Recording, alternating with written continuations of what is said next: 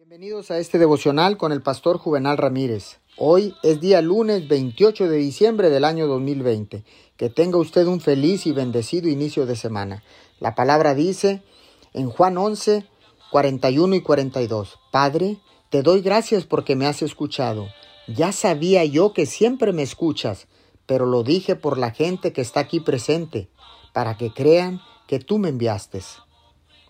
No es el acto o la actitud de la oración lo que da eficacia a la oración. No es arrodillar el cuerpo delante de Dios o la exquisita belleza y poesía de nuestras oraciones lo que hace la obra. Ni una sola de esas cosas es lo que glorifica a Dios. Es la respuesta lo que causa gloria a su nombre. La respuesta a la oración es la prueba contundente, viviente de nuestra relación correcta con Dios.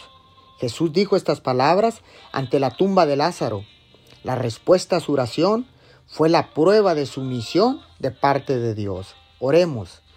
Así como Jesús oró, Padre Celestial, te doy gracias porque has escuchado.